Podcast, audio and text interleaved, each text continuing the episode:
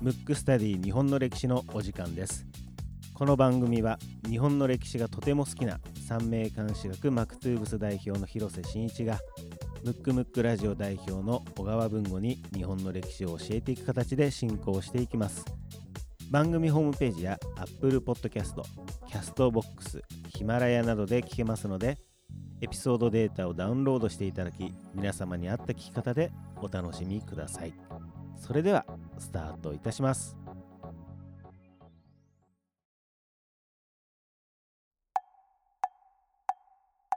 むくむくラジオだべ。むくむくラジオだべ。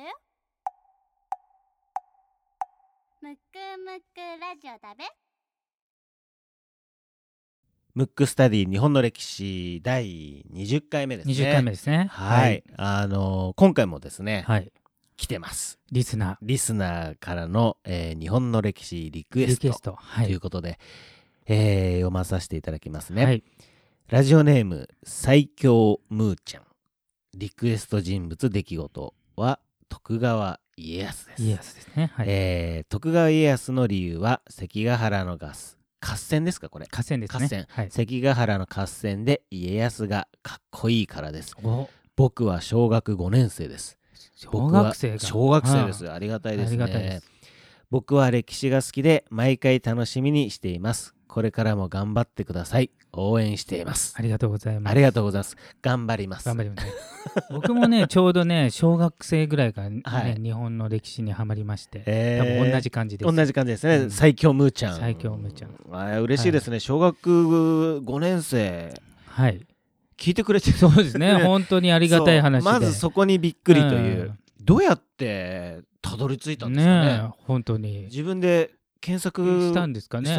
でもなんかお母さんがいや違う。うん。書いてない。とそうお母さんとか書いてないので、あの最強ムーちゃんはあはああ。のどうやって番組を知ったのか。もしよければ、あ の教えてください。教えてください。はい、はい。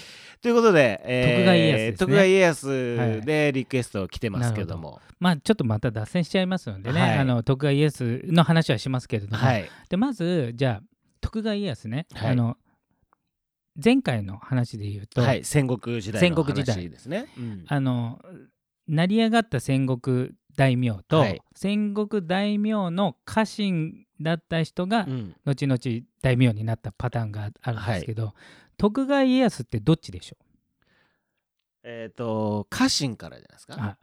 と思いがちなんですけど、はい。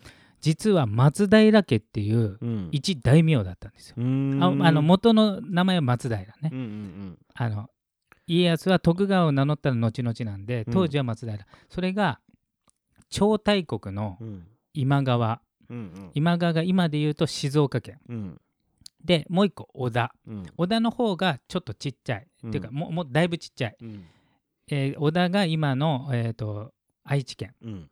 その間にすごいちっちゃく挟まってたのが松平家なわけ、それの長男として生まれたわけ、ああそうなんですね。でいきなりだから両方ともうん。大国に挟まれた小国なんで、うん。もういつ踏み潰されてもおかしくないんで、うん。やることはうん。どっちかの保護下に入るっていう。っうん。ていうことで、うん。まず最初に今川のうん。あの人質になるわけです、うんうんうん。お父さんの身の安泰のために、うん。とりあえず息子をよこせと、うんなので幼少期は今川の下で育つんですよ、あの人質としてね、うん。で今川のところで育ったんだけど、うん。今川が織田にまさかの負けてしまったんで、はあ。今度織田信長の、うん。まあある意味人質みたくなるんですけど、うん。厳密に言えば家臣ではないのよ、うんうんうん一応一大名なんで、うん。弱小だけど一応対等の位置なんで秀吉とは全然立場が違うわけ、だから、えー、と秀吉はうん。織田信長の家臣、はい。で、えーと家康は織田信長の一応弱いけど同盟関係なんで。なるほど。けどまあ古文扱いの同盟なんで、はい。完璧な自分の部下ではないんで、うんうん。まあ、そこは全然違ううん。とこなんですよ。ただ家康ってうん。非常に賢い人なんで、うんじゃあ自分は対等だぞとかいうのは一切素振りを見せずうに、ん。一応織田軍の別動隊として常に織田信長と行動ともにっていうかもう無茶ぶりされまくるんだけど それには一切反抗せずに答えると、うん例えば一番やばそうな位置に配置されちゃったりとかね、ううん。んっていう位置づけ、うん。なのであの本当は秀吉とかより格は上なわけ、うん。けどそこで織田信長の家臣団うがん力をつけてきた時に、争ってもまあそこまでえ勝てるか分かんない時は、うん。立場上はどう考えても自分の方が上でもそこは現実的に見て判断する。だからどっちかというと武将というよりも政治家的なその判断はできると。うーん。でね、まあ、ちょっとここは織田の村あ家康っていうのうん。はしばらうくん。織田,、織田が生きてる時は織田のあの言うままに動いてるし、で織田信長の、えーあ死んだ後、うん。秀吉が後継いだ時、うん。立場上はうん。秀吉より格が上なのに、うん。あの秀吉とは良好な関係を築いてたんで、うん。そういう位置づけにしたんでしばらくちょっとおとなしいんですだからちょっとまた織田信長の話に戻っちゃいますけど、ちょっと前回言わなかったのがあって、で織田信長ってあの普通の戦国大名とかあと戦ってる理由っていうのはあの今でも一生懸命って使うでしょ？うん。これって鎌倉時代の武士用語なのもともとは。う。ん。で本当は自分の土地を命を懸けて守るって意味なの。だから一生懸命って一つのところって書くわけ。ね。けどいつの間にか一生懸命に名前が変わっちゃっててもともとのえー、と漢字というか、うん。やつは一生懸命なわけ。ところですね。要するにね。要するに自分の先祖代々のところをうん命がけで守る、守るとだから自分の土地をもらうことを、うん。まあ、目的とする、うんそれの戦い。だかはら敵から分取って自分の領土にするってう。いう、ん。でそうしてるんで例えば、ほえー、と織田信長以外の武将がねうん。なんか戦ううと、ん。褒章として、うん。なんか土地とかあげるわけ、はいはいはいはい。だからまあ持ちつ持たれつの関係になってるわけね、うん。あちなみに言うとその土地を、うん。土地あるじゃない。うんで先祖代々の土地ね、うん。じゃあじゃあ文後にねうん。子供が3人いた場合、うん。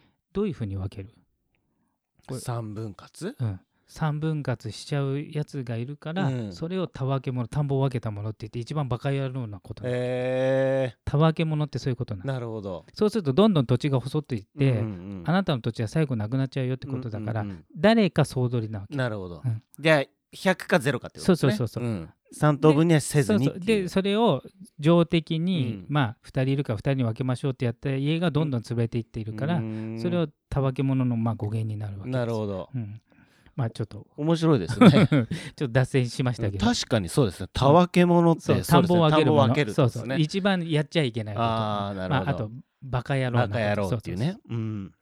ことなんですね。えっ、とどこで脱線して戻れないんです、はい。えーとね織田信長。ですね。で織田信長はあの非常に剛腕というか暴君見方によっては暴君なんで戦略した土地を基本的には部下に渡さないのよ。ああなるほど。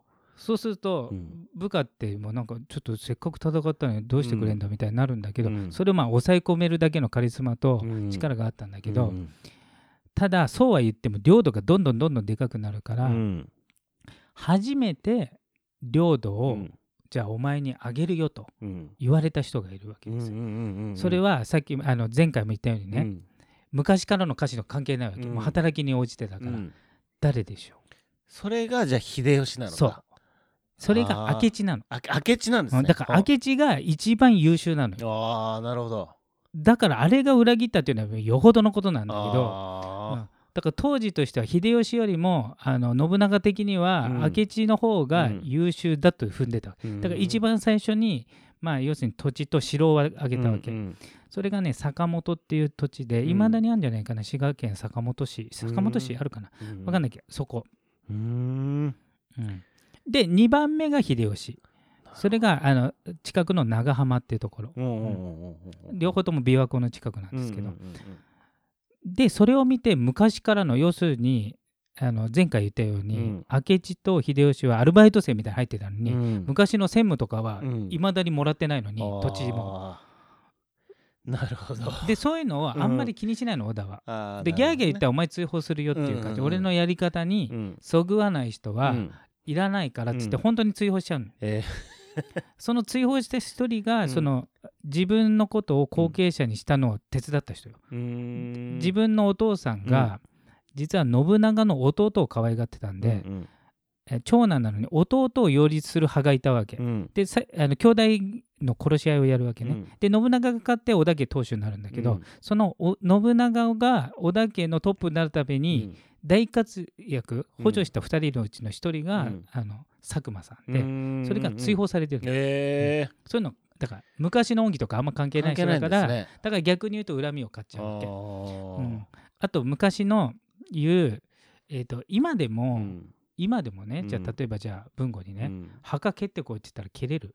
いやーさすがにちょっと蹴れないですね。れないよね、うん。やっぱりちょっとたたり的ななんつうのかな。な絵も言えない。なんかちょっと怖さあるね。うん。で信長そういうの一切ないから。あだからあの実は戦国大名以上に強かったのあが、お寺の僧兵と呼ばれてる人たち、あれ実は戦国大名より全然強いんで、でむちゃくちゃ強いの。強いっていうのは権力的にっていう。いや武器も持ってる。いや本当に強いの。本当に強いんだ。うん。うん。あったで信仰心もあるから、うん。要するにその競争要するにその宗派のはいはい。長が言うたら命がけで戦うから、らむちゃくちゃ強くて、うん。で後々えっ、とい信長も、うん。あの大阪の町に石山本願寺っていうのがあるんだけど、うん。あそこは落とせなかったの。各大名は落としてるのに、うん。あそこは結局信長は落とせなくて、うん。その後秀吉がやって10年後うにん。やっと和睦で立ち退かして、うん。その後にあまりに強固だからその後に建てたのが大阪城だじゃあそもそもベースは強固だった強固だったってことですね。うん。10年かけて落ちなかったわすけ、ごいですね。うん。兵糧攻めとかしてんのに、うん。あの人たちほらし宗教かかってるから、うんじゃあもうなんか死ぬのが運命だから、うん。もう餓死するまで戦うぞみたいな、降参しない、すごいな。うん。でお金もあるから武器もね、うん。いろいろ来るから、うん。まあ、ちょっと出せる置いといて、うん。でで信長はそういうのも気にならないから、うん。要するに信長に反抗するやつを全員やっつけるってことで、うん。えー、とさっき言ったようにお寺の力がすごい強いわけ、うん。あの権力的にも強いしあの武力的にも強いんだけど、うん。そこの大本山の、うんえー比叡山延暦寺をはい。焼き討ちにしてるあわけ、あそっかそっかそれがそれなんだ。そう。だから墓蹴るどころの騒ぎじゃないから。さそうですね。もう寺ごと焼いちゃってるから。で寺ごと焼いて、うん。女も子供うん。もあそこにいる、うん。あの僧侶の一族全員殺してる、皆殺し、へー。うん。それ実行したのが明智光秀。だからあの家康、えー信長の評価が一番高い、なるほど。忠実な部下なんで。もうなんかすごいですね。そうそうそうそう、でも確かにそのいわゆるお坊さんってさ、うん。本来は、あうん。当時はね今はちょっと違いますけど、女人禁制の肉は食っちゃいけないっていう感じなんだけど、いざ比叡山行ったらもうボロボロ女はいっぱい出てくるし、あのまあ、肉は食って肉というかね、うん。食ってるし要するに戒律を守ってないっていう、うん。まあ、そういう名目もあって焼き討ちにしてんだけどだからその後今、うん。延暦寺行くと信長も神と神っていうか仏として祀ってあるからね、焼き討ちされたのに、うん、まあある意味それはそれでそう後期粛清というかね、うん。えなんかやることが大大胆というかね。大体そうだからあんまりうん。だから今で今映ったとしてもかなり先進的なんじゃないか。今でも寺がさうん例えばもうあることないことしても、うん。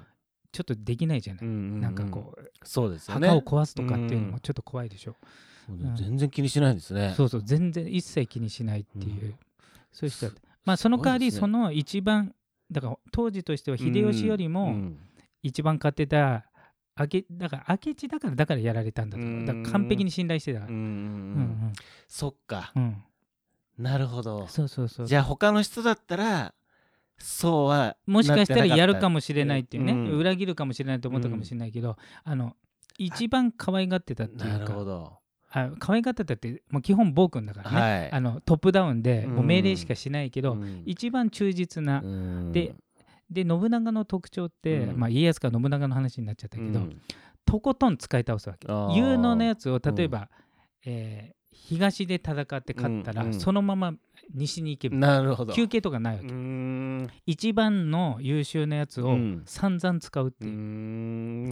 だから秀吉とあの光秀うんばっかりが活躍して他の重臣っていうのは、あんまりその役目を追ってなかったっていうか、まあちょっとはあるけどね、えーまあでもある意味で理にはかなってますよね。そうそうそうそう強いんだからこっち行ったらあっち行ってっていそうそうそうそう。まあそれだからどんどん強くなったっていうのもあるんだけど,、うん。まあ、非常にシンプルだったっていうことですね。なんかそうそうそう。そう余計な情的な部分はそうそうそうそう。ちょっと置いとない。てそうだからそのキリスト教のことに関しても、うん。キリスト教のことは興味ないけど身を取るっていうかじゃあうん貿易の底だけもらおうかうんうんみたいな、うん。賢い。感じなんですよ。へえうん。なんかテーマがねだいぶぐるっと変わってこれは戦国時代の話になるんですか？戦国時代の話の信長編になっちゃったね。信長編っていうことですね。リクエストは家康だったそうですね。まあまたあの家康はね長いですからあの家康って3段階あるのね、うんうん。そういう、えー、と武将時代、うんその後あの秀吉が生きていながら、うん。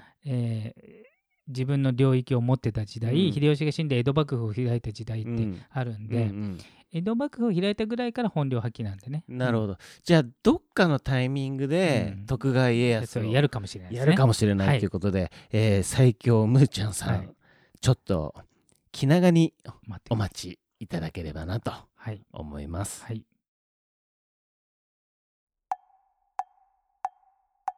むくむくラジオだべ。むくむくラジオだべ。むくむくラジオだべ。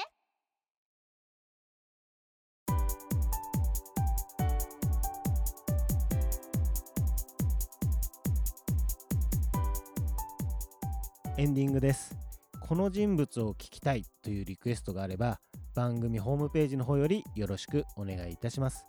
また聞き方ですけども Apple Podcast、Castbox、ヒマラヤ、番組ホームページこちらの方で聞くことができます。エピソードデータをダウンロードしていただいて皆様に合った聞き方でお楽しみください。それではまた次回。